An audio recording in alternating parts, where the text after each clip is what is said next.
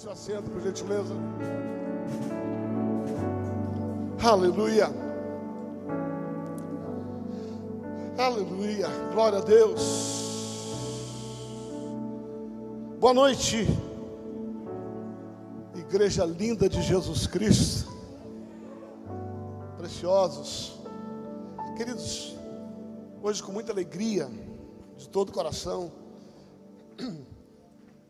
eu tenho a honra e a alegria, o prazer de mais uma vez receber aqui o pastor Marcelo Jamal. Vamos recebê-lo com honra.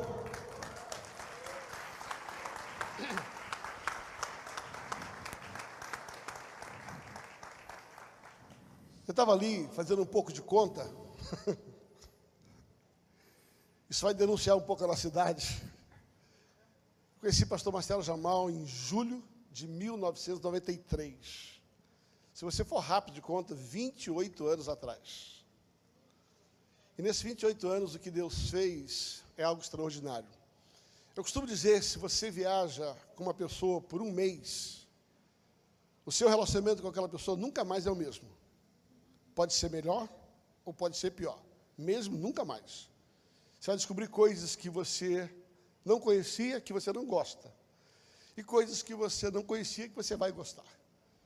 Se com um mês de viagem você define se é melhor ou pior, em 29 anos, 28 anos, tem que dizer, cada dia você está melhor. Ah, obrigado. Você também. Um grande relacionamento. E eu louvo a Deus pela vida do Marcelo. De maneira especial, ele veio hoje aqui também para lançar um livro. O Poder da Experiência com Deus. Um livro extraordinário. Tive a oportunidade de ler antes de ser editado. E assim me impactou muito. Logo depois, o pastor Luciano mandou para mim um livro. Eu não tinha estado com o pastor Marcelo ainda, depois que o livro foi publicado, é a primeira vez que eu estou. Mas assim, já, na, já no início, na introdução, quando ele apresenta o livro, e bem do jeito que Deus deu a graça de ser profético, ele explica as quatro razões pelas quais ele colocou e apresentou esse livro. Depois ele coloca três fundamentos sobre isso. Eu li o livro, tá? Você fez bem a explicar, está vendo aí? E já, já no início da apresentação do livro, ele despertou em mim, sabe, é, a importância e a relevância desse livro. Hoje nós vivemos num evangelho sem experiências. E o pastor Marcelo tem uma grande autoridade nesse campo da experiência com Deus, através da palavra. Transformar a palavra numa vida, numa experiência viva né? E eu queria que você abrisse seu coração para poder ouvi-lo. Logo depois ele vai estar ali atrás, tem uma apresentação, separamos uma mesinha para ele dar um autógrafo para você. E eu quero desafiar você a não deixar nenhum livro naquele negócio, não sei quantos trouxe, tá? Mas faça isso, vale a pena você comprar para você e dar para alguém. Marcelo, Deus te abençoe, fique à vontade. Obrigado. Aleluia. Gente, que bom estar aqui nesta casa, junto com meu amigo, como ele já revelou a nossa idade né? E nossa amizade só melhora cada dia, né, Djalma? Aliás, falando sério, nós estamos melhores depois de 29 anos. Estamos mais bonitos, mais inteligentes, não é verdade? Não, mais gordo é o seu caso, o meu não. Eu sei que a gente tem que. isso é só amigo pode falar, viu? Ai de você for falar isso, você vai ser excluído da igreja. É? Mas nossa amizade realmente tem sido uma amizade de muitas experiências com Deus. Acho que nós tivemos experiências que se Deus não nos tivesse dado, certamente nós não teríamos sobrevivido às situações vividas. Então esse livro tem muito da sua história, tem muito do que nós vivemos juntos, tem muito daquilo que Deus nos presenteou, nos honrou com experiências juntas. E eu gostaria muito que você tivesse esse livro nas suas mãos, porque eu estava conversando com um pastor um dia, e eu falando para ele a respeito do poder da experiência, o quanto é importante nós não termos uma igreja cheia de gente vazia de Deus. É possível. Ele falou assim, mas como isso é possível? Eu falei assim, olha, veja só. Paulo, quando ele chega ah, em Éfeso, ele encontrou 12 discípulos ali. E uma das primeiras coisas que Paulo perguntou para eles foi: Por acaso vocês conhecem o Espírito Santo? Falou assim: Nós nem sequer sabemos da existência do Espírito Santo. Assim, uau.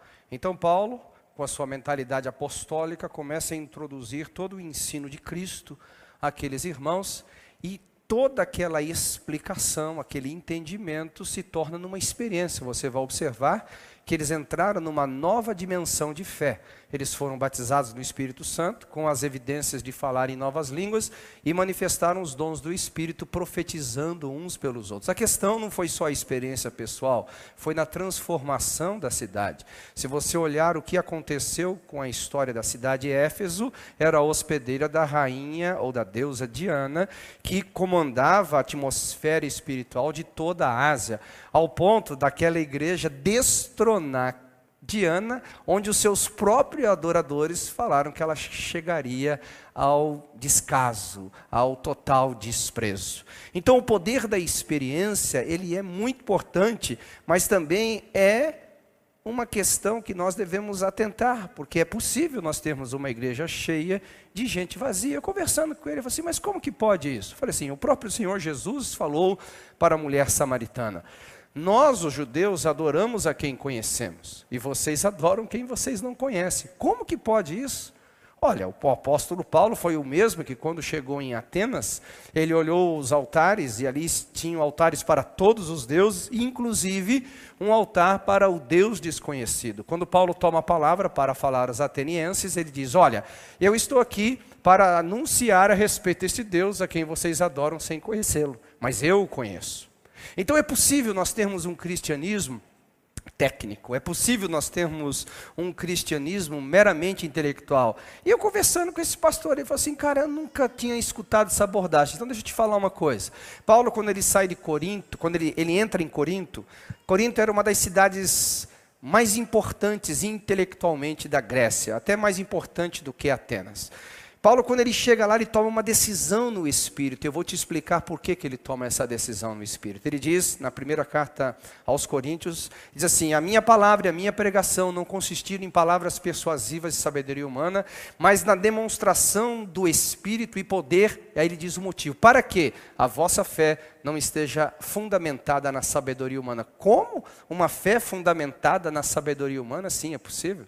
Uma fé intelectual, uma fé meramente baseada nas letras, mas sim no poder de Deus. E Paulo começa então a introduzir aos coríntios uma vida no espírito, mostrando que nós, no momento que nascemos de novo, entramos numa dimensão espiritual para podermos compreender a mente de Cristo. Agora, por que que Paulo chegou a essa conclusão? Se você olhar alguns textos atrás, quando ele estava no discurso aos atenienses no aerópago, Paulo ele foi homileticamente perfeito, hermeneuticamente perfeito, ele teve uma oratória incontestável, perfeita. Só que ele caiu no laço de intelectualizar o evangelho. E a Bíblia fala que alguns se converteram. O impacto da pregação de Paulo foi muito baixo.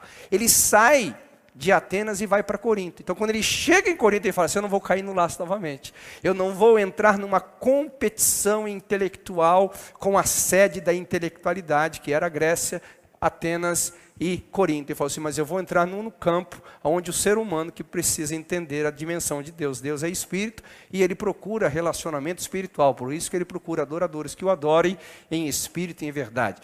Conversando com esse pastor, ele falou assim: Uau, eu nunca tinha observado nessa questão. Pois é. É possível. E Deus tem me levantado, não só desses dias, mas a, a minha amizade com o Djalma já mostra que a gente já prega o evangelho há alguns aninhos, né, Djalma? A gente prega um evangelho há muitos, muitos anos. Eu tenho sido essa voz de levar a igreja de Cristo a uma dimensão que na realidade sempre foi dela. Sempre lhe pertenceu os lugares celestiais. Nós, como cristãos estamos assentados com Cristo nas dimensões espirituais. E nós precisamos ter esse avivamento espiritual na igreja. O pragmatismo é extremamente importante porque ele faz as coisas acontecerem. Mas a essência com que as coisas estão sendo realizadas também são tão importantes quanto as realizações das coisas.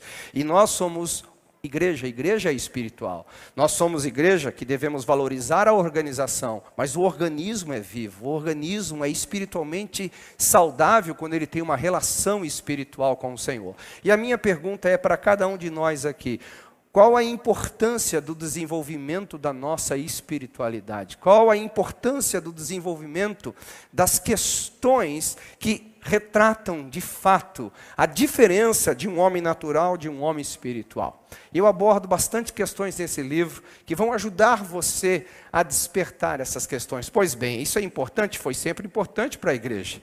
A igreja de Jerusalém foi a primeira igreja local plantada debaixo do ministério de Cristo, que veio para edificar a sua igreja, foi uma igreja que começou a crescer rapidamente. E ela influenciou o que nós chamamos os helenistas. Os helenistas eram judeus de falam gregas e que estavam sendo, por alguma razão, e a gente sabe o motivo dela, o crescimento da igreja, desassistidos na distribuição da mesa.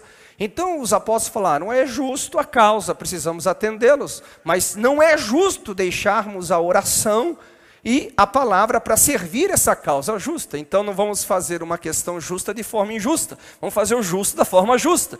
E aí que eles fizeram? Escolham sete homens. Agora uma questão interessante: Boas, boa reputação, ok, uma igreja ética.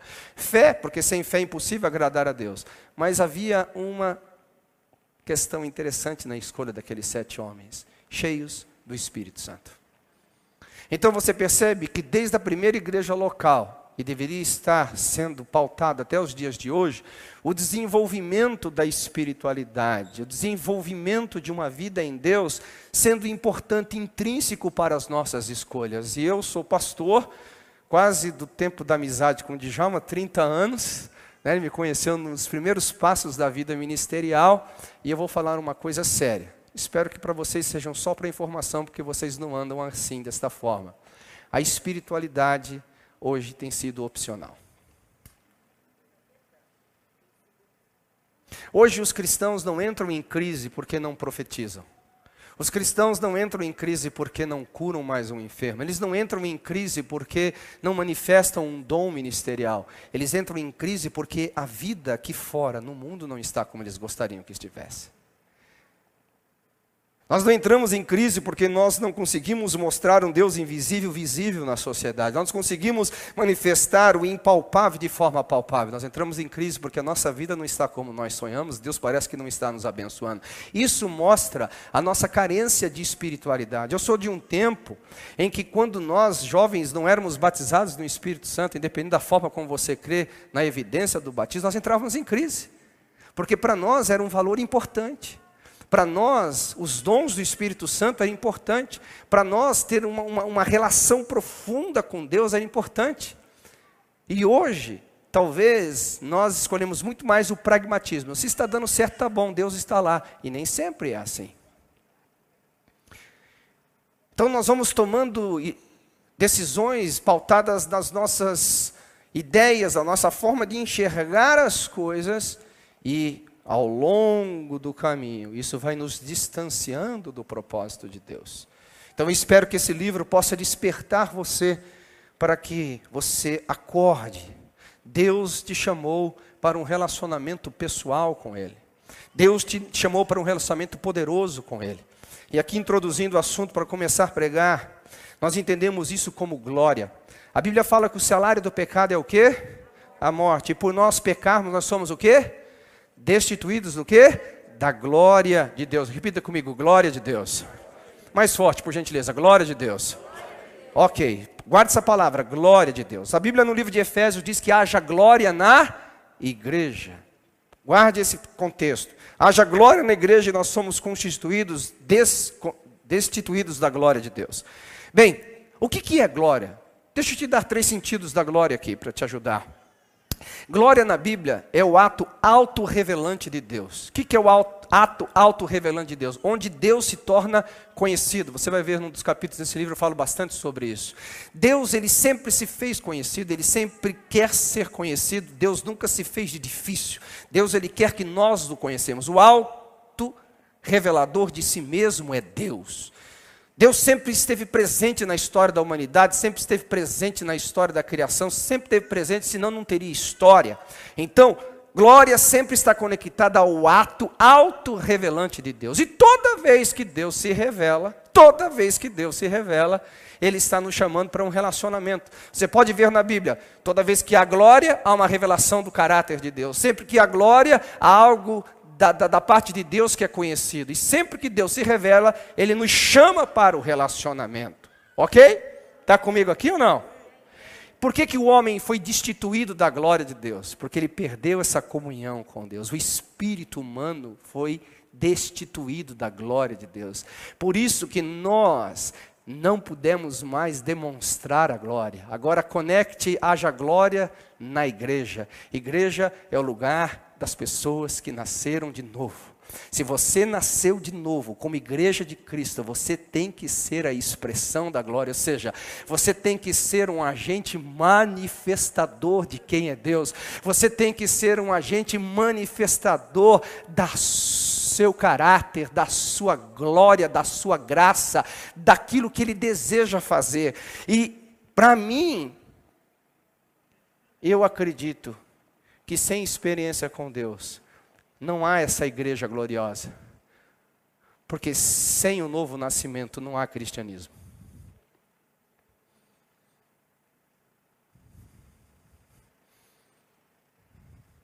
E aí, se não há cristianismo sem novo nascimento, você não pode. Lembra que eu estou na conversa com o pastor lá ainda, amém? Eu falei para ele: se não há novo nascimento, não há cristianismo. E se há novo nascimento, você nunca poderia questionar a experiência. Porque todo cristão, que de fato se diz cristão, ele começa a sua relação com Deus com uma experiência pessoal. Então, no momento que alguém despreza o poder da experiência, automaticamente ele está desprezando o ponto central do cristianismo, que é o novo nascimento. Ele está desprezando o ponto central do que Cristo veio fazer por nós nos restaurar a comunhão com Deus. Ele vem, ele vem anular o mais importante aspecto da graça, que é nos devolver a glória. Glória essa que nos foi devolvida pelo renascimento, pela regeneração do espírito humano. Então nós precisamos acordar para isso. Nós, como igreja, precisamos acordar para isso. Não existe cristianismo sem experiência com Deus. Não existe cristianismo sem experiência com Deus. Eu vou repetir pela terceira vez: não existe cristianismo sem experiência com Deus. E ponto final. Aliás, isso não é um padrão só da igreja do Novo Testamento. Se você olhar para Adão, ele teve experiência com Deus, aliás, foi o primeiro homem que teve experiência com Deus. Ele era um pó, do pó, Deus, quando soprou sobre ele, ele fez alma vivente. Se você tira a experiência de Adão, ele deixa de existir. Noé, Noé teve experiência com Deus, viveu numa geração sem temor a Deus ao ponto do próprio Senhor querer destruí-los, mas Noé achou graças aos olhos do Senhor. Se você tira a experiência de Noé, não tem a arca, se não tem arca, não tem salvação da humanidade, se não tem salvação da humanidade, Deus teria que recriar o mundo de novo. Se você pega Abraão, quem era Abraão no capítulo 11? Mas no capítulo 12, disse Deus a Abraão, aleluia da experiência de Abraão, nasce uma nação chamada Israel. Glória a Deus. Tire a experiência de Abraão, não tem Israel. Quem era Moisés? Moisés era um menino pronto a morrer, como centenas de milhares haviam morrido do Egito. Quem era Moisés? Apenas um menino adotado por uma família rica. Mas a experiência de Deus, de Moisés, fez ele o libertador de escravo e legislador de uma nação. Tire a experiência de Moisés, o povo continuaria escravo, o povo de Israel não teria uma nação. Tire a experiência dos juízes, tire a experiência dos profetas. Você acabou de exterminar o Velho Testamento se você tirar a experiência desses homens. Vamos para o Novo Testamento. E a voz do Senhor se manifestou a João, que começou a pregar o Evangelho. Quem é você? Eu sou a voz que clama no deserto, aleluia. João era um homem diferenciado que já tinha experiência com Deus. Na barriga da mãe já era, aleluia, manto, glória. Já estava entrando em mistério ali, aleluia, glória a Deus, do ventre da mãe, profetizando. Pega Jesus, o próprio Deus em carne, experiências pessoais, tira a experiência de João, tira a própria experiência de Jesus, tira a experiência dos apóstolos. O que sobra de nós? A capa. É isso que alguns crentes têm, só a capa da Bíblia. Porque não tem experiência. Agora, por que, que a experiência, às vezes, ela se torna um pouco difícil de ser vivida? E aqui você tem que guardar isso para o resto da sua vida pelo resto da sua vida. Nós podemos criar a atmosfera dos milagres, nós podemos criar a atmosfera da intervenção, mas também nós podemos criar a atmosfera da incredulidade. Sim, podemos criar. Nazaré criou a atmosfera da incredulidade. Não é que Jesus não queria fazer ele não pôde fazer. A questão não era que Deus não tinha vontade para Nazaré, que Nazaré não tinha vontade para Deus. A questão de muitos nós, cristãos, que consideramos-nos cristãos, nós somos crentes incrédulos. Esse livro vai trabalhar bastante com você. Aleluia. Glória a Deus. Nós somos crentes incrédulos. Eu sempre costumo fazer uma brincadeirinha e eu acredito que vai funcionar aqui essa brincadeirinha. Você quer ver uma coisa?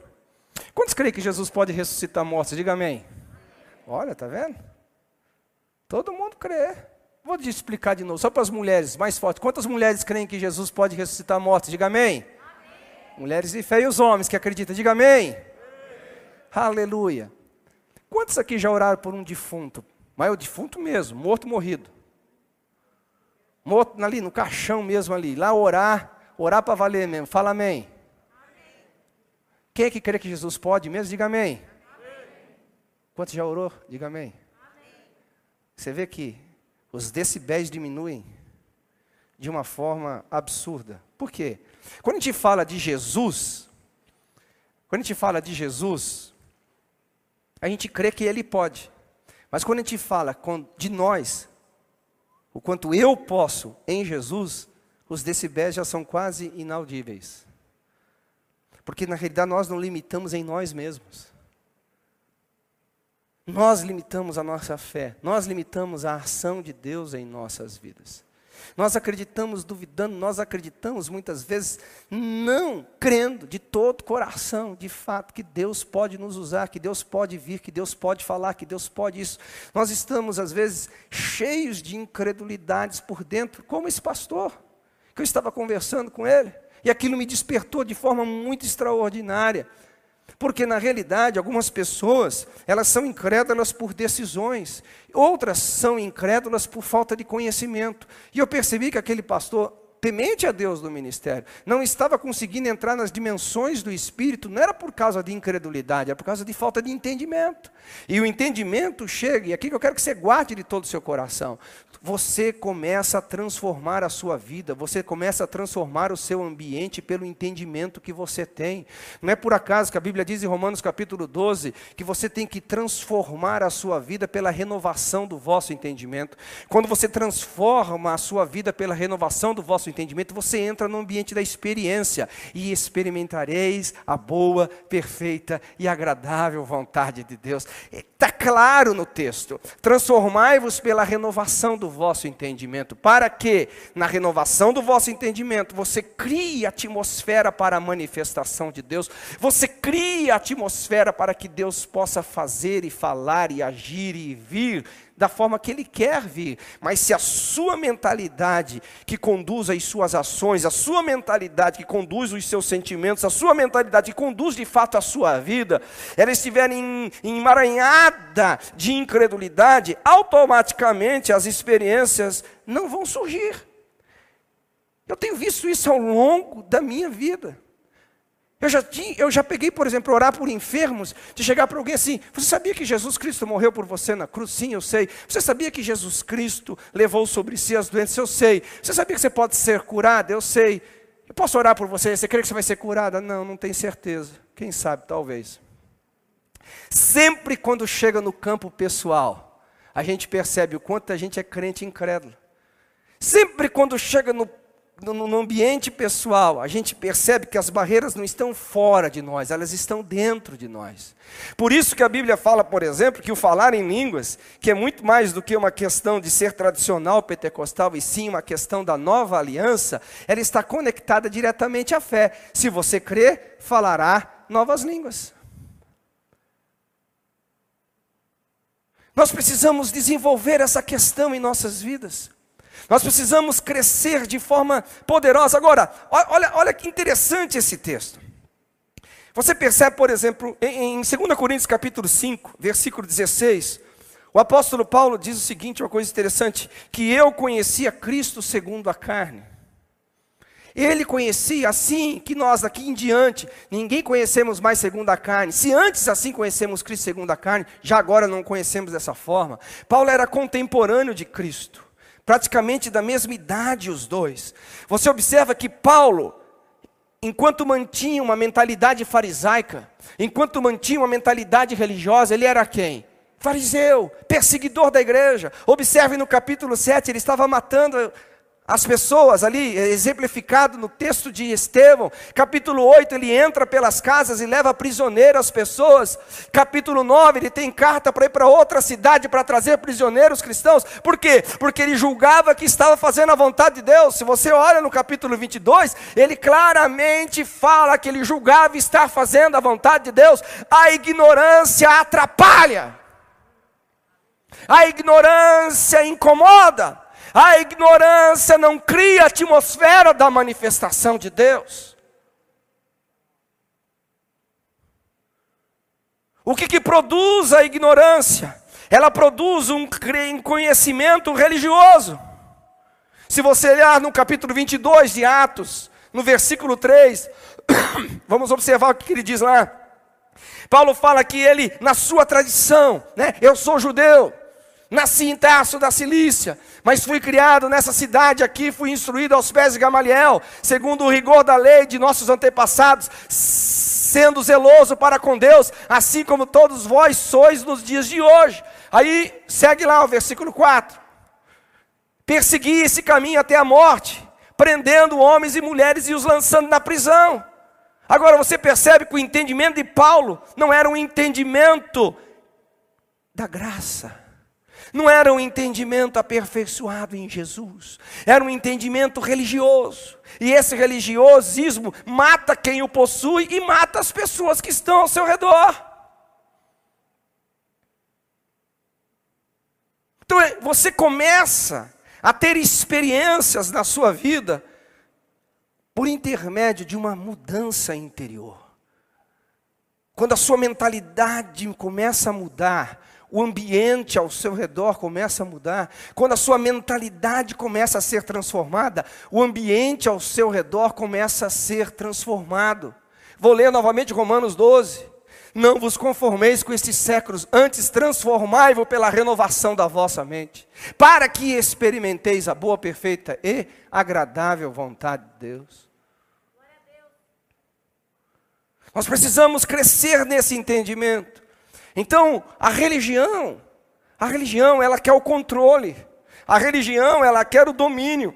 E o cristianismo proposto por Cristo, eu sempre brinco dizendo que se Jesus não tivesse morrido pela causa de Deus, se Jesus não fosse o Cordeiro de Deus, morto antes da fundação do mundo, ele morreria da mesma forma, porque ele era uma ameaça para o sistema religioso. Aquele ser humano não poderia sobreviver, porque a proposta de Jesus acabaria com o reinado da religiosidade. Por isso que a religião sempre persegue, sempre persegue aquilo que Deus está fazendo sobre a face da terra, porque ela começa a perder o controle da mente das pessoas, ela começa a perder o controle da vida das pessoas. Onde há o Espírito, há liberdade. Aleluia. Glória a Deus. Então, falando para aquele pastor, que agora não é só mais para aquele pastor, são para vocês também. Eu falei para ele assim: qual é o medo das experiências? Não, mas você tem que ver, e etc. E ele começou a me mostrar um ponto positivo, um ponto negativo aqui, um ponto negativo aqui, um ponto negativo lá. Eu falei para ele assim: eu me recuso por esse caminho. falou assim, mas por quê? Eu falei assim, me mostra um texto na Bíblia em que você vê Paulo ensinando sobre os dons do Espírito de forma negativa. Nós nunca enfatizamos o certo de forma negativa, nós enfatizamos o certo. O grande problema de nós termos medo do mundo espiritual, temos medo da espiritualidade cristã, é porque a maioria dos nossos ensinos estão carregados de incredulidade. Nós ensinamos, olha, profecia de Deus, mas toma cuidado. A Bíblia não manda ter cuidado, manda, a Bíblia manda fazer o quê? Julgai. A Bíblia nunca põe medo em nós sobre profecia. A Bíblia põe, a Bíblia põe em nós responsabilidade, não medo. É totalmente diferente. Totalmente diferente. Então, geralmente, os nossos ensinos eles são carregados de incredulidade. Nós falamos, existe, mas toma cuidado. Mas existe aquilo, mas toma cuidado. Existe aquilo, e tal. Aí o pastor chegou para mim e falou assim: Mas a gente tem que crer na doutrina. Eu falei assim: Mas o que é a doutrina? O que é a doutrina? Assim, a doutrina. Eu falei, mas o que é a doutrina? Aí eu vi que ele não sabia que era doutrina, ensinei para ele que era doutrina. Eu falei assim: doutrina é um conjunto de verdade Doutrina é um conjunto de verdade que estabelece um comportamento que manifesta um aspecto do caráter de Deus. Por exemplo, a Bíblia fala que Jesus, ele é o Cordeiro de Deus que levou sobre nós as nossas doenças e enfermidades. Há uma doutrina chamada cura divina. Então, há uma verdade que estabelece um comportamento que gera uma experiência. A doutrina, querido, ela é, gera isso. Você não vai ver doutrina na Bíblia sem experiência. O que, que é a salvação? Quem aqui é salvo? Diga amém. Você é salvo pela doutrina da salvação? Não, a doutrina da salvação é fruto da sua salvação. O que é a salvação? É uma experiência real, verdadeira. É uma experiência da certeza de que o sangue redentor foi aceito pelo Pai e agora você pode ser reconciliado com Ele novamente. O que está por trás da verdade da doutrina? Uma experiência. Aleluia! O que, que é a alegria da salvação? Uma doutrina, mas não é só uma doutrina escrita no papel, é uma doutrina que realmente nos mostra que nós somos peregrinos nesta terra, e se temos carros bons, aleluia, se temos casas boas, aleluia, se temos vidas boas, aleluia, mas se não temos, a nossa alegria de estarmos salvos supera qualquer situação dessa vida, aleluia! É a doutrina experimentada. Alguém está comigo aqui? Pode dar um glória a Deus? Aleluia! Qual doutrina da Bíblia que não tem uma experiência, se não vivida agora, vivida daqui a pouco? A, a, a, a, doutrina da volta de Cristo. Quem crê que Jesus vai voltar, diga amém. Oh, glória a Jesus! Você tem a experiência da volta de Cristo? Não, mas eu vou ter. Aleluia. Essa doutrina vai ser recheada de uma experiência. Qual vai ser a experiência? Eu vou ouvir o som da trombeta, aleluia. E aqueles que morreram antes de mim vão ressuscitar. E eu vou ser transformado num piscar de olhos, experiências, aleluia. E juntos vamos subir para os ares e vamos estar ali louvando e glorificando ao Senhor de forma extraordinária. Então, a doutrina não pode ser interpretada como uma cerceadora da experiência. A doutrina não pode ser interpretada como uma barreira para se experimentar experimentar Deus. Pelo contrário, a doutrina, ela é um órgão regulador para determinar se a experiência é de Deus ou não. Aleluia! Não para cercear, não para amedrontar, não para nos roubar da coisa mais linda de que Deus é, Emanuel, o Deus presente, o Deus conosco, o Deus que habita dentro de nós diariamente, permanentemente. Glória a Deus! Glória a Deus. Glória a Deus. Bem,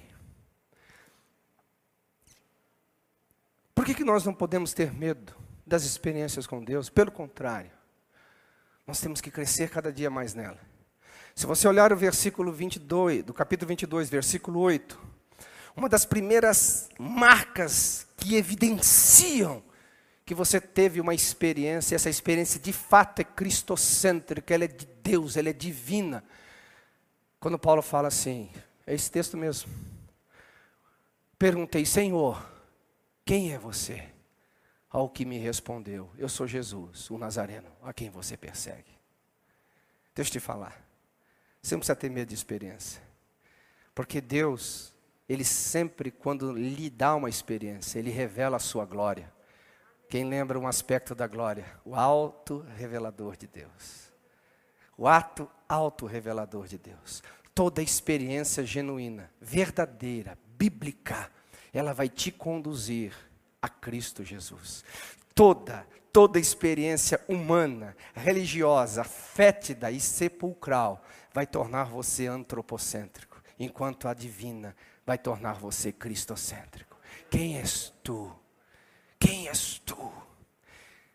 Quando você de fato se abre para Jesus, quando você se abre para Deus, o próprio Deus, Ele deseja se revelar a você. Buscar-me-eis e me achareis. Ou a Bíblia fala: buscar-me-eis eu me farei de difícil. Buscar-me-eis eu vou me esconder no lugar impossível de ser encontrado. Buscar-me-eis e me achareis. Deus, Ele tem desejo de se revelar. Deus tem desejo de ser conhecido.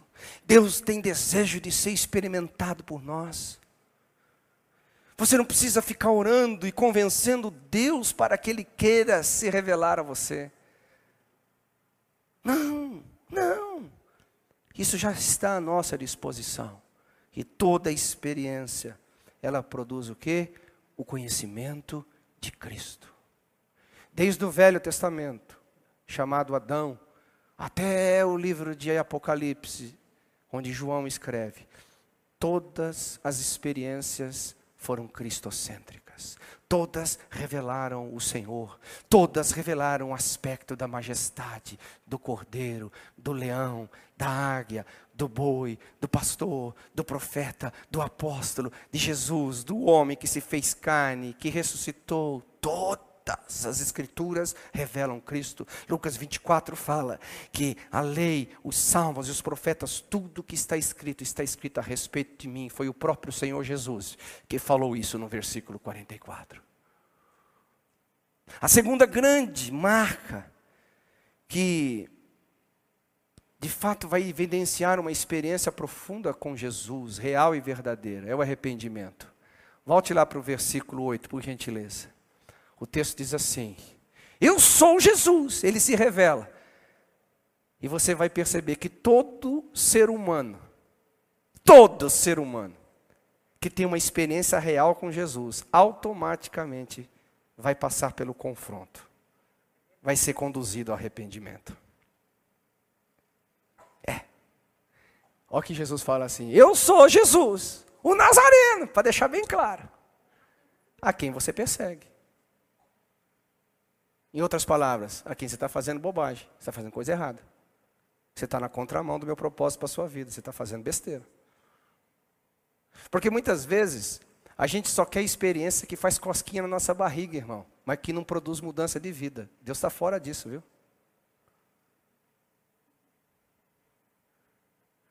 Deus quer experiências que produzem transformações.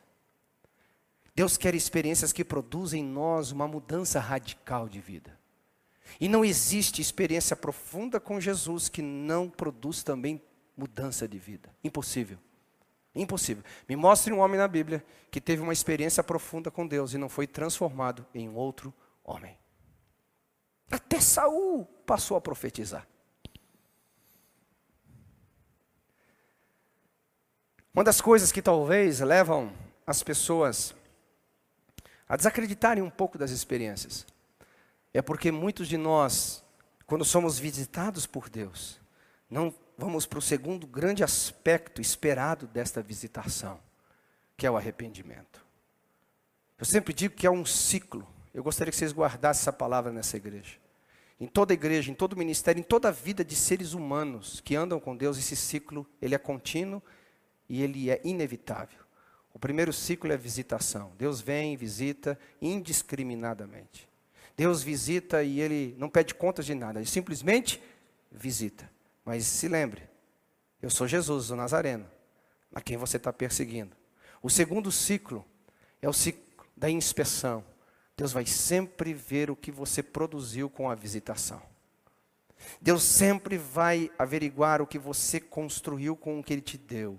Ele sempre vai averiguar o que você está fazendo com o que ele te entregou nas mãos. Sempre, sempre, sempre, sempre, sempre. Isso está repleto de exemplos bíblicos. O terceiro aspecto, ou você volta para o fim da fila ou você passa de nível.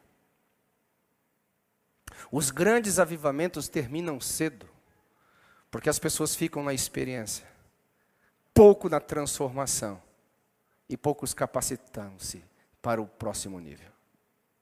Pode observar isso. Quando Paulo percebeu aqui, falou assim: ele diz assim: O que você quer, Senhor? Versículo 10. Ah, é? Você é Jesus? Eu estou te perseguindo. O que eu estou fazendo de errado? O que você quer, Senhor? Você percebe que a experiência ela leva o ser humano agora a uma sujeição. Por que, que é importante a sujeição fazer parte da experiência? Como que você vai se sujeitar a quem você não conhece? Impossível.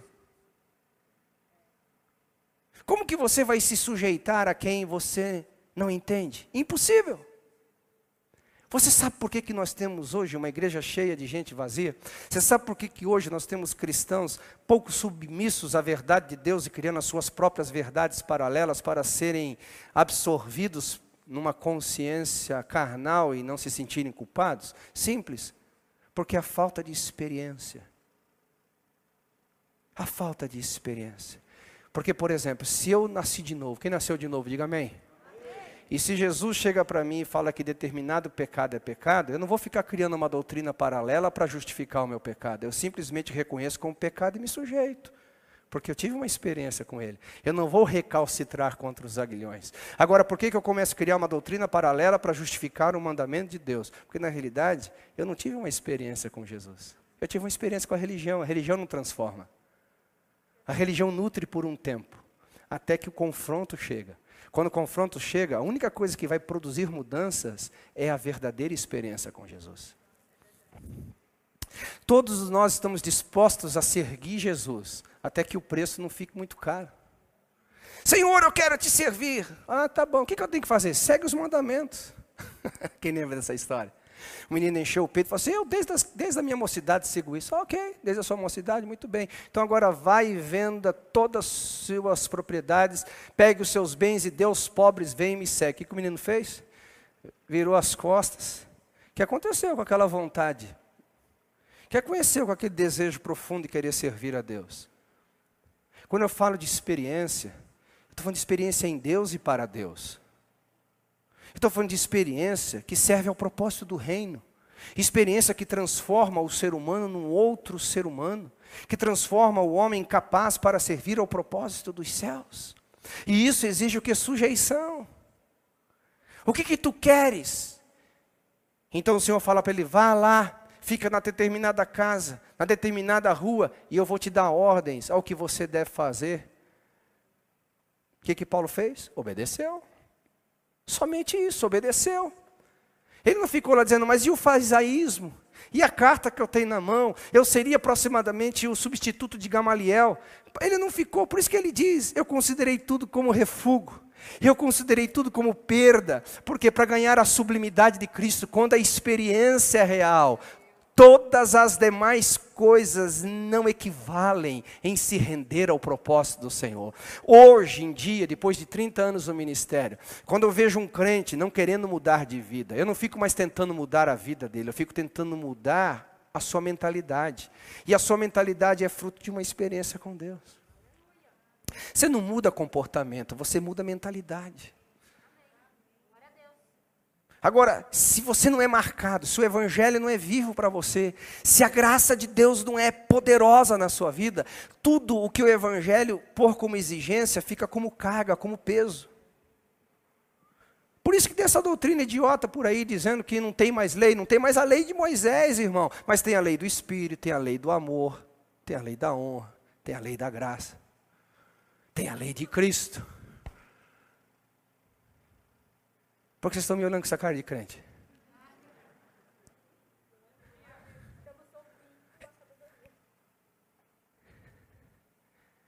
Ei!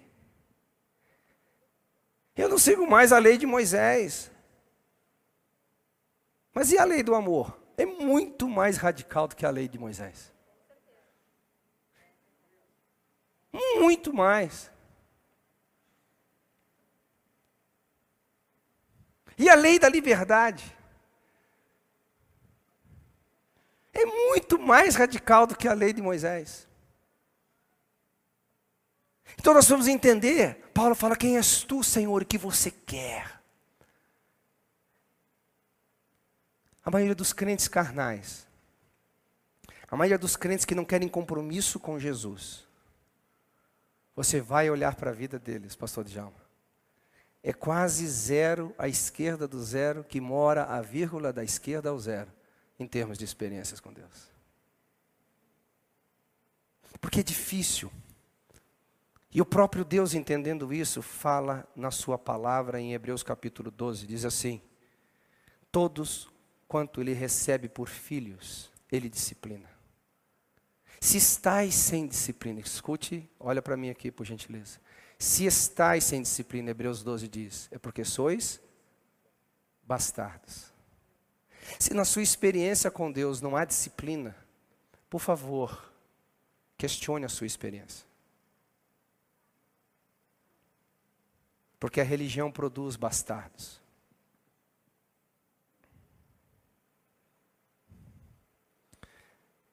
Esses dias eu estava conversando com uma pessoa, eu, eu, não é ninguém.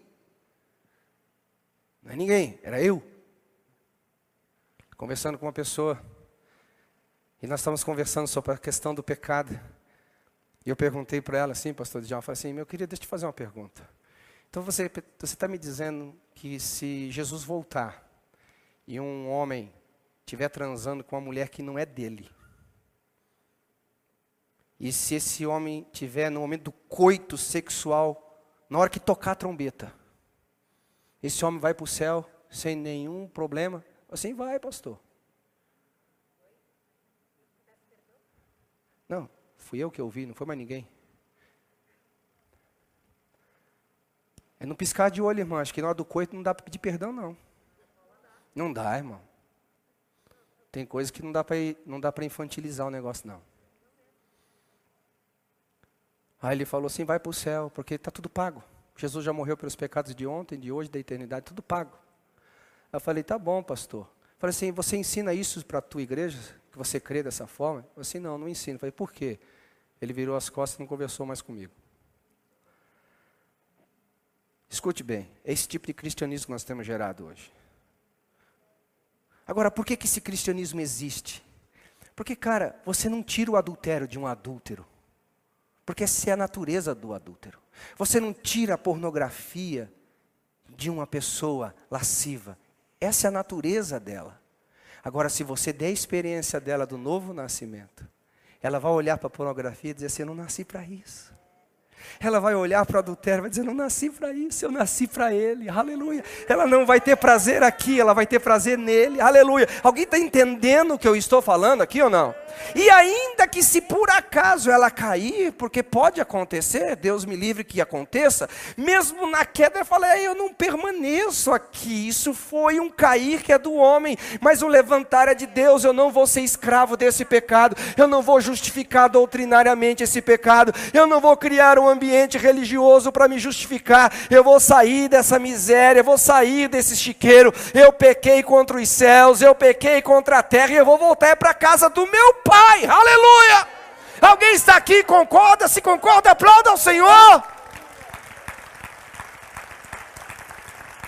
Agora eu te pergunto: como é que você fala para uma pessoa que não tem experiência com Deus para abandonar esse negócio? Ele tem prazer. Estava conversando com outra pessoa, falei assim, por que, que você mente?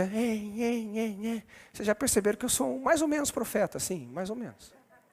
Eu falei, eu vou falar por que, que você mente. Você mente porque você tem lucro. A gente mente porque a gente tem lucro. Já percebeu que toda mentira que a gente faz, a gente tem um lucro nela?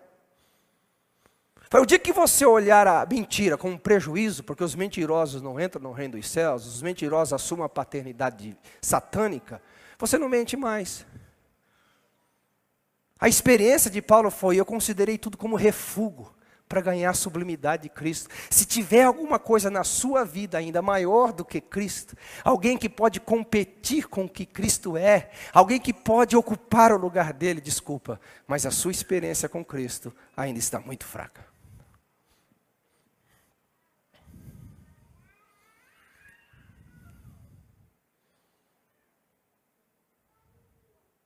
Esse é o grande problema dessa geração. Nós, infelizmente, irmãos, e nós precisamos mudar isso. Nós que estamos ouvindo isso, precisamos mudar isso, mudar isso. E nós temos toda a habilidade de Deus para isso. Nós temos toda a mensagem de Deus para isso. Principalmente os cristãos de mais de 20 anos de idade. Quem é cristão mais de 20 anos de idade? Diga amém. Aleluia, diga amém vocês têm essa experiência de treinar essa geração, dizer, olha, vocês não precisam cair nessa desgraça, vocês não precisam ir por esse caminho, vocês não precisam pegar isso porque há algo sublime, maior, extraordinariamente mais importante para a sua vida. Aleluia! Alguém está comigo aqui? Dê um glória a Deus! Então a experiência com Deus, ela faz com que você se sujeite e é neste momento que você destrava o seu destino profético. É neste momento que você destrava a razão da sua existência. Porque Deus só envia você para o destino, para a razão que você nasceu, quando tem sujeição. Você percebe que Paulo, quando ele se entrega, ele pergunta: que tem, que, quem tu és, Senhor? Deus envia Ananias. Ananias então mostra para ele, Paulo, a experiência que você teve não é só sua, porque o Jesus que apareceu para você apareceu para mim, aleluia. Nós estamos ligados, nós estamos conectados, nós estamos no mesmo movimento no reino. Você tem uma parte, eu tenho outra, mas o Senhor te diz que o seu ministério, você vai ser chamado. Então Ananias começa a descrever o ministério de Paulo, e isso a religião não fez por mais de 40 anos, isso a religiosidade de Paulo não fez por mais de 40 anos. Quando ele escreve em Galatas capítulo capítulo 1, versículo 15, ele diz: E o Deus que se aprove a revelar a mim o seu propósito, qual me foi dado desde o ventre da minha mãe. Paulo tinha um chamado desde o ventre da mãe, mas ele precisou da experiência experiência que transformou sua natureza, que confrontou o seu estado pecaminoso, que lhe deu um espírito de sujeição. Quando isto aconteceu, ele destravou um destino profético para a sua vida.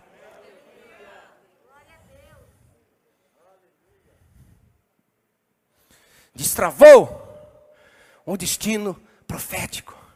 Paulo, ele começou a entender a razão da sua existência, o porquê que ele vinha vindo este ao mundo.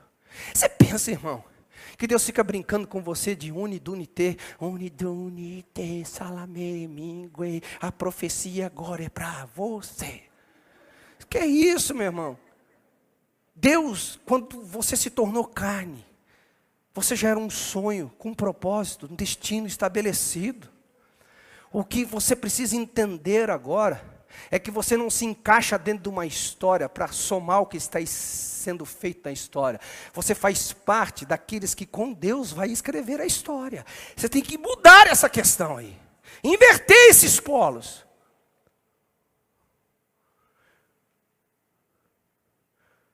Nós só fazemos isso com a sujeição com a sujeição. Então, quando Paulo fala assim a respeito disso, né, ele fala uma coisa interessante. Capítulo 26, que é o mesmo texto, vai lá no versículo 19.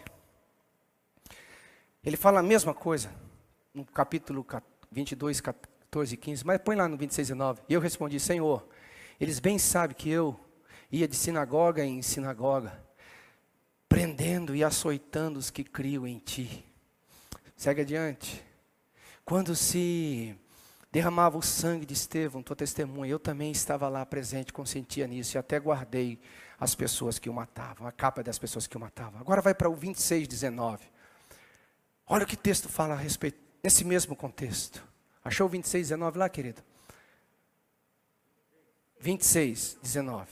Assim, ó rei Agripa, não fui eu desobediente à visão celestial. A partir daquele dia, Paulo pôde dizer: Eu não vivo mais. A vida que agora vivo, vivo pela fé no Filho de Deus que se amou e se entregou por mim. Não foi por acaso que ele pôde dizer: combati o bom combate, encerrei a carreira e guardei a fé. Ei, escute. Quando é que a visão celestial foi dada a Paulo? Quando ele estava na religiosidade? Não.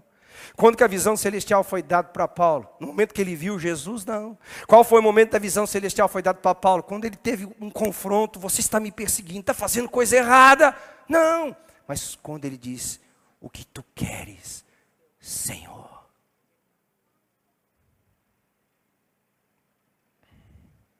Eu fico me perguntando às vezes, isso não é para você, estou perguntando para mim, estou tornando meus pensamentos públicos. Geralmente, Senhor, eu fico pensando, as pessoas obedecem ao chamado quando o chamado faz parte dos sonhos dela. Sabe quando o chamado vem como um trailer que você põe assim, vai te dar uma qualidade melhor de vida? Aí as pessoas obedecem claramente, facilmente. E quando o chamado vem na embalagem de Maria, que você logo de cara perde o marido, logo de cara quase perde a vida, logo de cara quase perde a reputação. Parece que foi o Satanás que deu o chamado, não foi Deus. Geralmente parece que a gente recebe com facilidade o chamado que se acomoda à nossa vida. E a gente despreza aquele que exige de nós uma mudança radical. Por isso que nós constituímos hoje igreja cheia de gente, de gente vazia de Deus.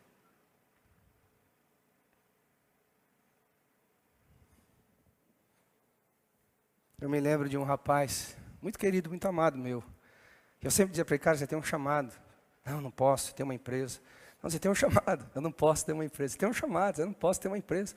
Cara, você pode fazer os dois juntos momentaneamente. De repente, Deus te chama ou a vida inteira para ser um bivocacionado, ou você vai assumir um dos dois, você tem um chamado. E a questão é que a empresa quebrou. E aí ele entrou, você sabe o que é empresa quebrada. Quem já tem empresa quebrada aqui, não fala, porque eu não quero alimentar a sua dor de novo. Dói demais, né? Quebração é doído demais. Aí quebrou e tal, daí ele veio conversar comigo e falou assim, é, eu tenho um chamado. Falei assim, ah, rejeitado. Falei, cara, eu não posso. Eu não posso te colocar no ministério agora. Falei, por quê? Para te proteger. Assim, me proteger, sim, para te proteger. Porque todo mundo sabia que você tinha um chamado e sempre você disse não a ele, porque você tinha uma vida melhor. Se você vier ao chamado agora, as pessoas vão dizer, ele está buscando um cabide de emprego. Eu quero poupar o seu chamado. Melhore de vida de novo. Depois você volta para dizer sim ao seu chamado. Não sei porque ele não é mais meu amigo. Nunca mais conversou comigo. Mas ok. Pelo menos ouviu a verdade. Nós temos que parar a pensar sobre isso, queridos. É muito difícil você se sujeitar a quem você não conhece. É muito difícil você se sujeitar a alguém que não faz sentido para você. É muito difícil se sujeitar a alguém que não tem força sobre a sua vida. Isso vem da onde? Da experiência. Eu posso dizer com toda tranquilidade a respeito de mim, eu acho que o Djalma poderia falar a mesma coisa a respeito dele. Eu não estou aqui falando de mim como um ser infalível, pelo contrário, estou cheio de falhas. Mas hoje você só consegue. Única coisa tirar de mim é a minha própria vida. Porque não tem como. Você, porque a única coisa se arrancar o meu chamado de mim é eu morrendo. Não tem mais nada nessa vida que pode me tirar o chamado. Um dia eu ouvi um pastor falando assim: só Deus pode tirar o chamado. Os dons de Deus são irrevocáveis, irmão. Ele não vai fazer isso. Quem está comigo, diga amém. amém. O problema é que nossa geração, a gente sempre tem um plano B. A gente sempre tem uma opção a mais. E o nosso nível de sujeição com Deus é um nível de sujeição que é muito circunstancial. Extremamente circunstancial. Eu estou orando tanto para Deus mudar isso. Quem diz amém? Uns dois amém. Eu sei que é difícil falar amém para isso, mas aleluia. É a máscara, eu vou considerar aqui a máscara. Bem, a experiência, sabe o que ela faz? ela ajuda você a continuar a caminhada. Porque o versículo 1 do capítulo 22, vocês perceberam que eu estou baseando a mensagem de hoje só no capítulo 22 de Atos praticamente, só fui para o 26 uma hora aí. Olha o que diz lá: Irmãos e pais, escute-me agora o que tenho a dizer em minha defesa. O que, que Paulo usa como defesa? Ele usa a vida passada, vocês bem sabeis quem eu era, vocês bem sabeis o que eu fiz, vocês bem sabem onde eu caminhei, ok? Mas eu tive uma experiência com Jesus. Você sabe o que, que vai preservar você na caminhada? É a sua experiência com Jesus. É o quanto você já viveu dele. É o quanto você já experimentou dele. É o quanto Jesus para você é real. Enquanto Jesus for para você vir uma igreja, num culto legal, com músicas legais, ouvir um pregador legal, cara, a caminhada vai ficar muito curta. Mas quando Jesus realmente for um marco na sua vida, sempre que alguma coisa querer te parar, você vai olhar para o autor da sua fé. Sempre que alguma coisa tentar te impedir, você vai dizer: aquele que fez a promessa é fiável.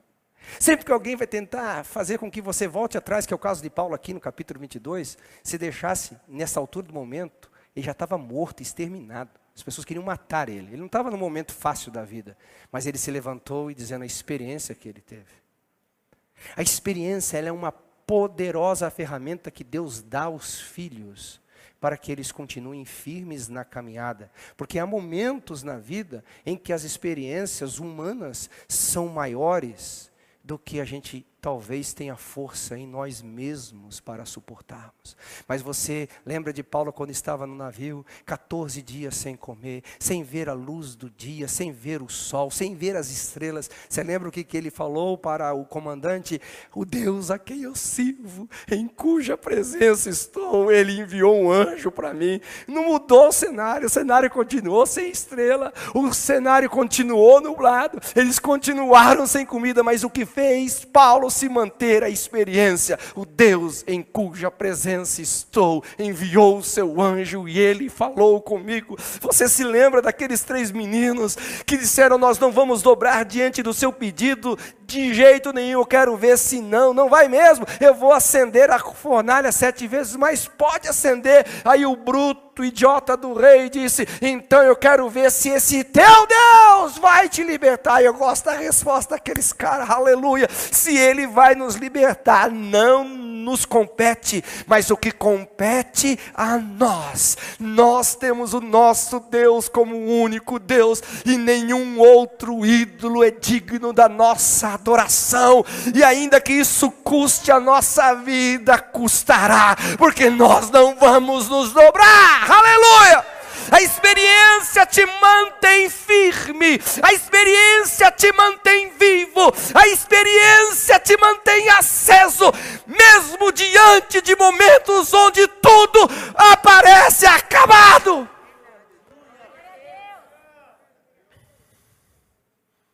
Aleluia! Aleluia!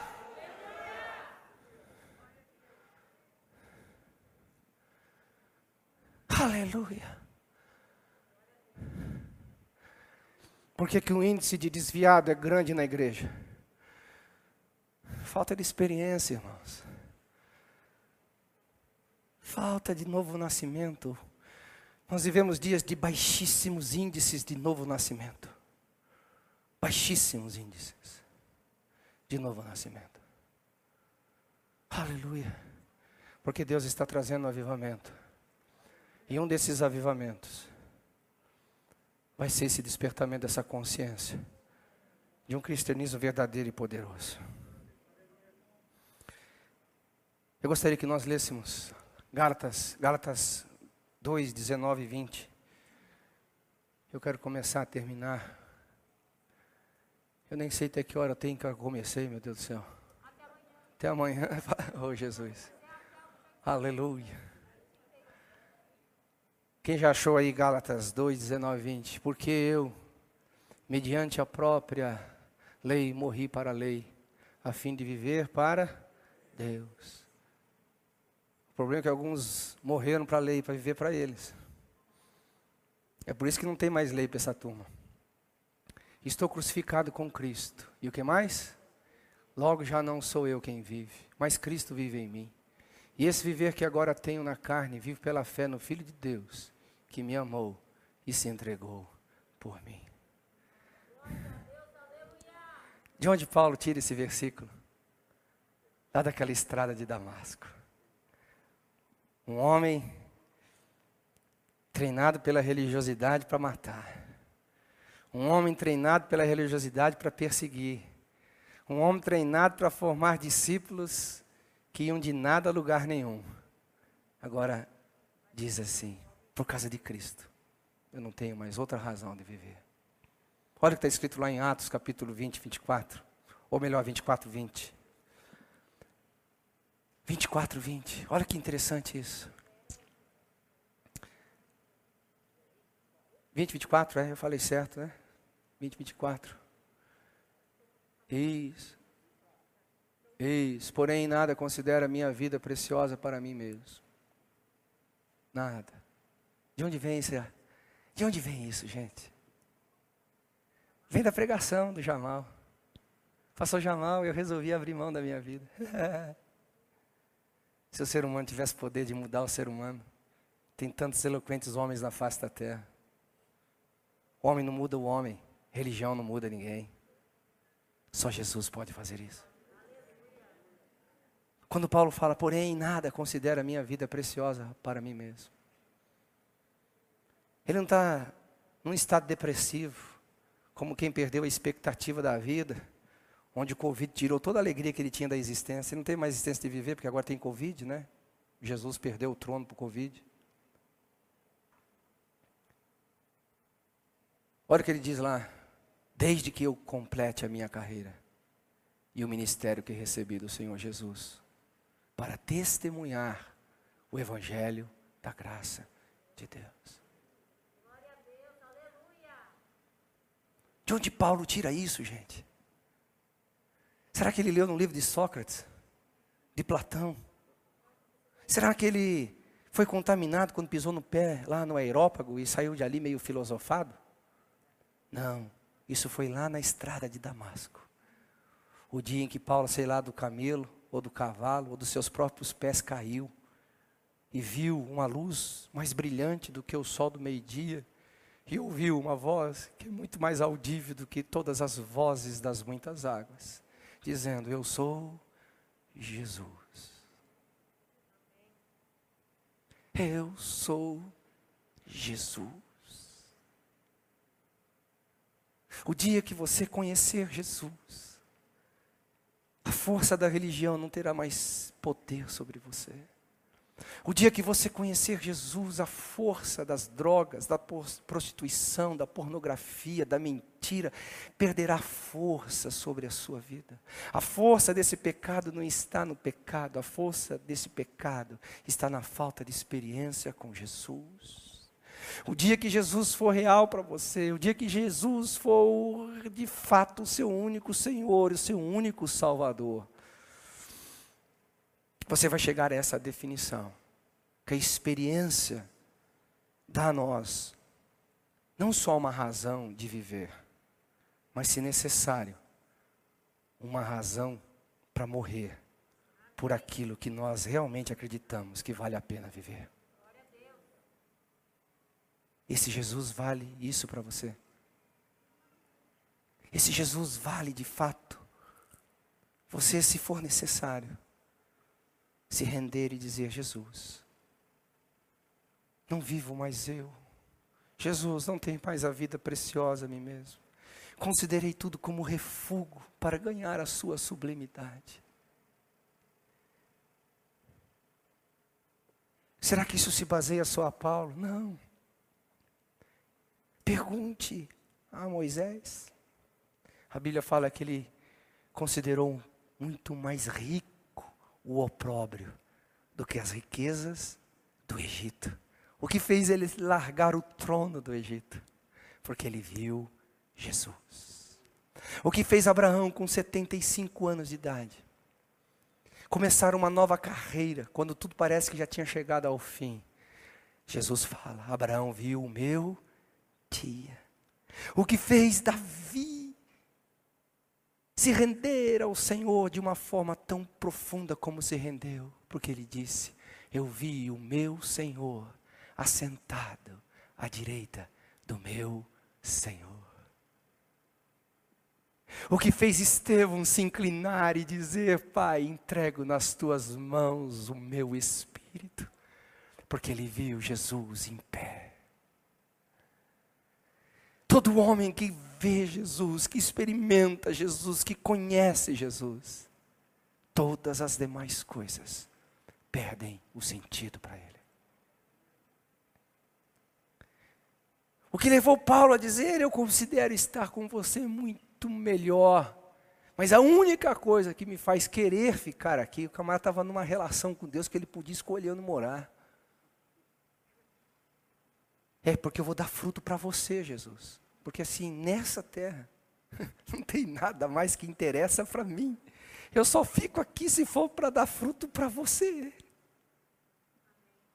De onde vem isso? Isso não pode ser da religião, isso não pode ser de uma força humana, isso não pode ser de uma energia metafísica, isso só pode ser fruto de uma experiência que marca o homem por dentro, de uma experiência que torna o Cristo verdadeiro, que torna Jesus verdadeiro, que torna a Bíblia verdadeira, que torna a vida com Deus não um estilo de vida, mas uma novidade que deve ser vivida a todos os dias.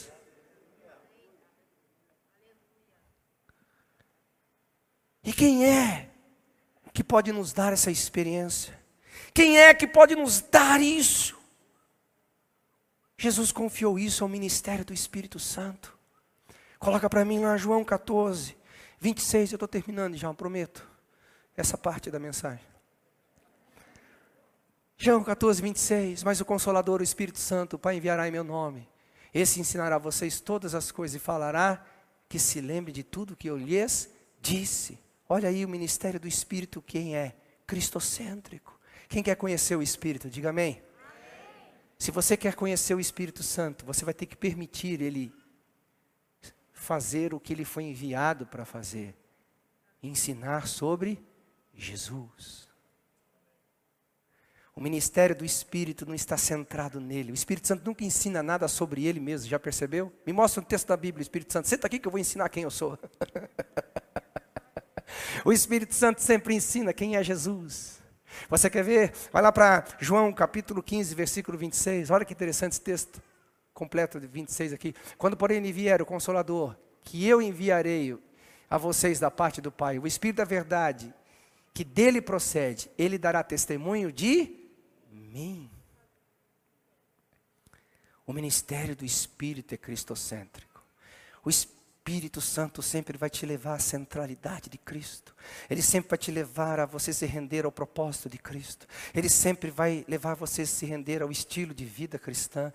Ele sempre vai se render, a levar você a se render ao proposta do Senhor. Sempre, sempre, sempre.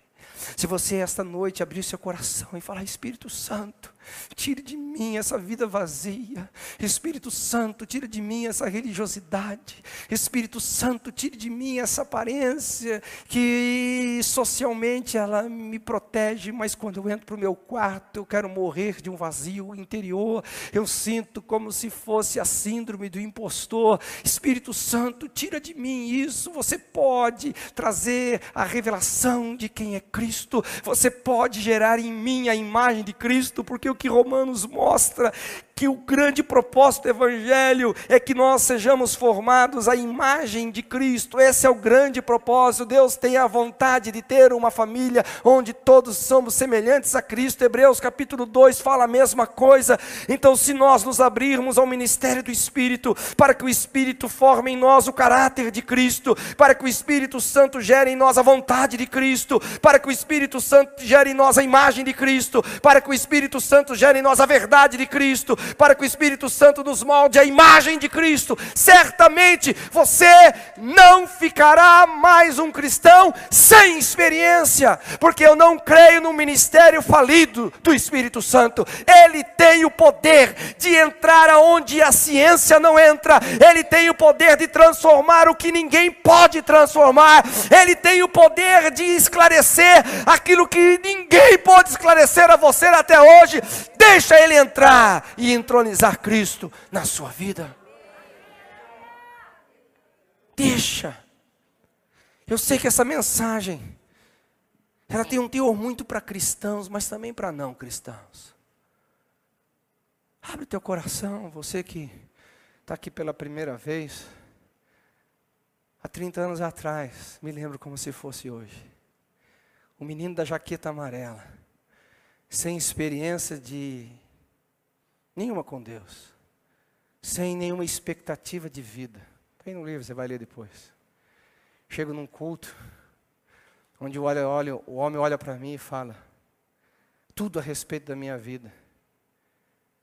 E eu olho para aquilo ali e no momento não estava entendendo nada. Mas uma coisa eu me lembro como se fosse hoje. De repente eu fui pego por dentro. O espírito do arrependimento entrou em mim. E a verdade daquele homem falando se tornou verdade para a minha vida.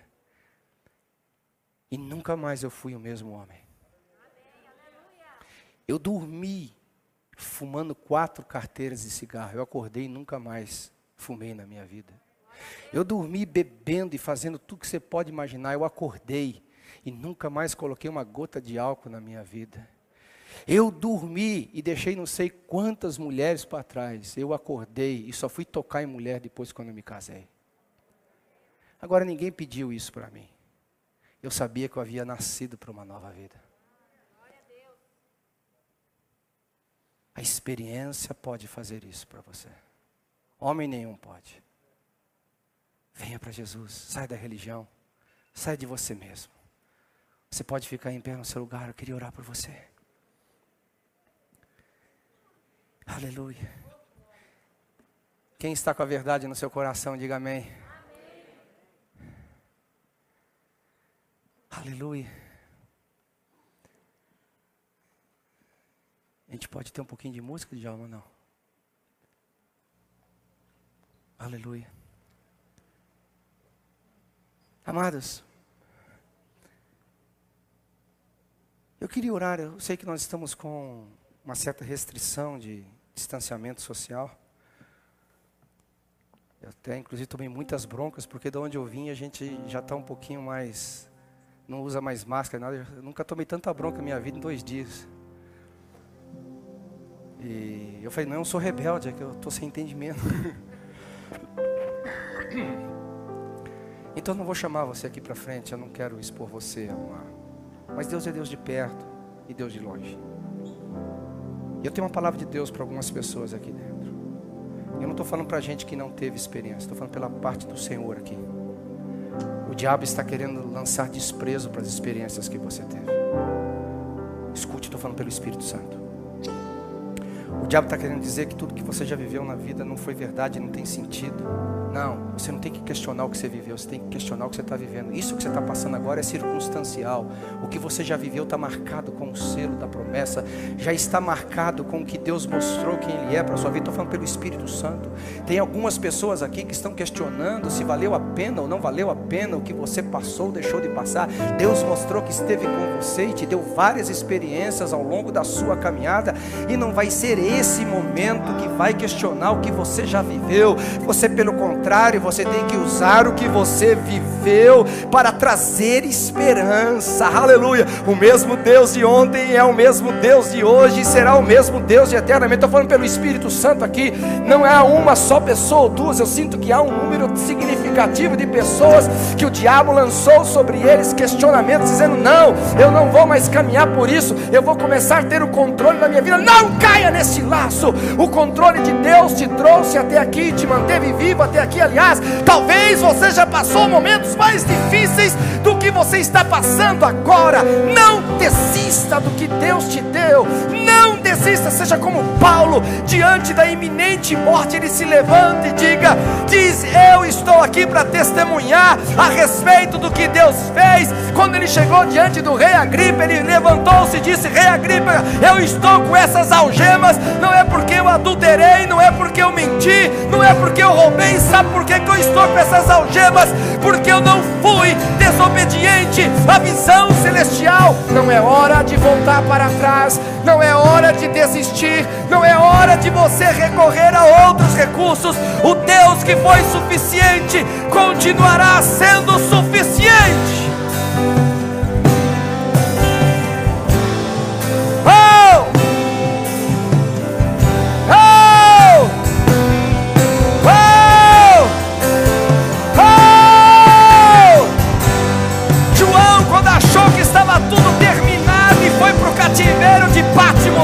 Ali começou uma nova história.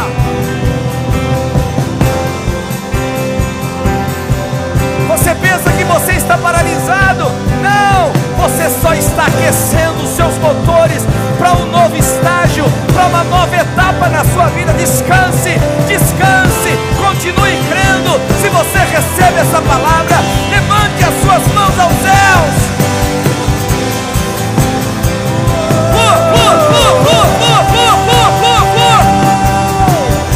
Quero conhecer Jesus.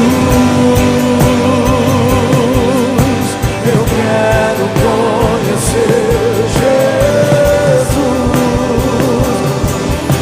Eu quero conhecer Jesus. Eu quero É um tempo de renovo.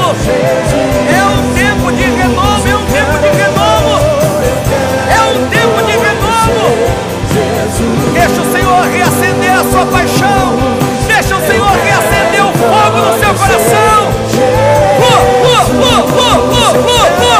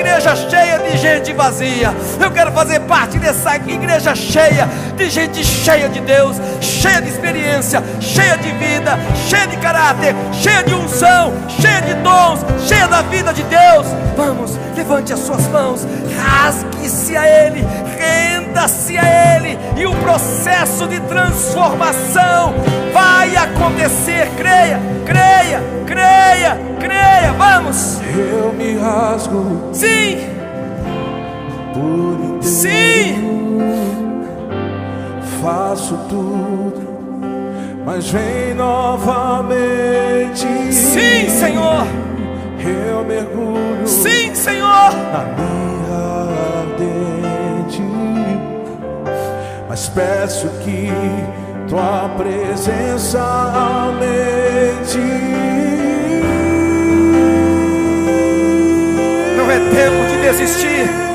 Não é tempo de encolher as mãos não é tempo de retroceder, não é tempo de voltar atrás, é tempo de avançar, é tempo de ir para um novo degrau de glória. Creia nisso.